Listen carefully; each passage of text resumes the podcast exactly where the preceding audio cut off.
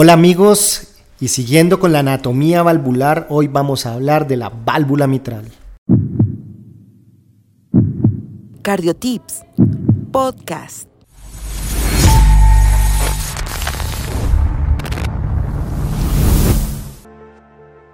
La válvula mitral divide la aurícula izquierda del ventrículo izquierdo.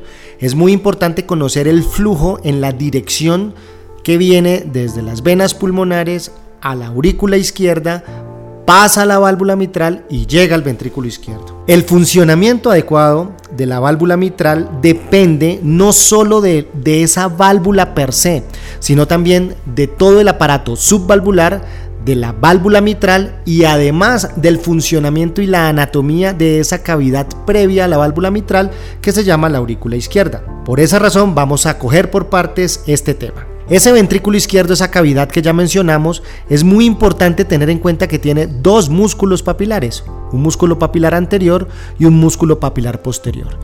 De estos músculos papilares se desprenden unas cuerdas tendinosas que pueden ser 20, a veces son 30 por cada músculo papilar, y estas cuerdas tendinosas son como esas cuerdas de los paracaídas que llegan hasta esa válvula mitral y, en, relación donde se inserten.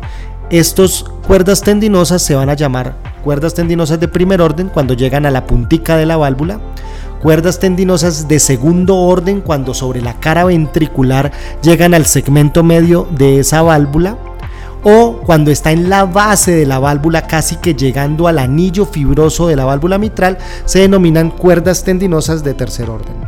Es importante recordar que la válvula mitral tiene dos valvas y se llama mitral por relación a la mitra de los obispos, ese gorrito que se colocan, es importante que tengamos la misma relación. Ahora, esa válvula mitral tiene una válvula anterior, que es una forma trapezoidal que ocupa los dos tercios de la válvula, y una válvula posterior cuadrangular que ocupa un tercio del área de la válvula mitral cuando está en coaptación folletos A1, A2, A3, folletos P1, P2, P3. El área del anillo mitral normal corresponde entre 5 a 11 centímetros cuadrados con un promedio de 7 centímetros cuadrados y debemos tener en cuenta que para la adecuada apertura y la adecuada coaptación funcionan sincrónicamente el anillo mitral, el anillo aórtico, la válvula mitral, los músculos papilares, las cuerdas tendinosas, el ventrículo izquierdo y la adecuada anatomía de la aurícula izquierda. Por eso es fundamental tener en cuenta este funcionamiento de la válvula mitral. Además, debemos también tener en cuenta que para algunas enfermedades como la insuficiencia mitral es fundamental una clasificación que eh, fue denominada por el cirujano cardiovascular el doctor Carpentier y la clasificación se llama la clasificación de Carpentier. Cuando tenemos un mecanismo 1 de la insuficiencia mitral es cuando ese anillo mitral se dilata, la válvula está normal pero como la válvula no se prolonga o no crece, entonces no cierra bien. El no cerrar bien es un mecanismo 1. Cuando nosotros tenemos un mecanismo 2 de Carpentier es por un aumento de la movilidad de esa válvula, o sea, se sobrepasa el plano de coaptación y esa válvula es una válvula laxa.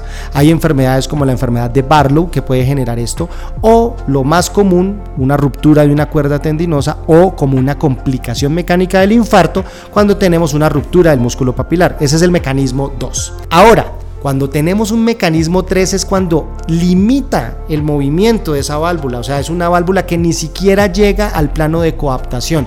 Cuando nosotros tenemos ventrículos izquierdos muy dilatados que hacen que haya tracción de esos velos de la válvula mitral, en sístole del ventrículo izquierdo la válvula no alcanza a cerrar y por eso genera una insuficiencia. Este es el mecanismo 3 de la insuficiencia mitral según los mecanismos de Carpentier. También es muy importante tener en cuenta que esa válvula mitral tiene unos puntos de reparo o de referencia también o de relación con su entorno.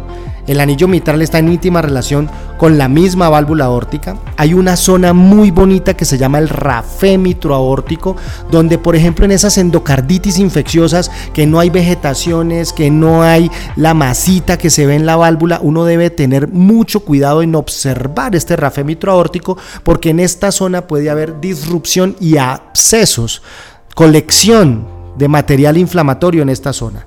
También es muy importante la relación de las de His, la relación de la arteria circunfleja con el anillo mitral y también una relación muy importante con la válvula pulmonar. Y amigos, no olvidemos cuidar el corazón hasta el último latido. Sigue al Dr. Conta en sus redes sociales, Facebook, Instagram y YouTube.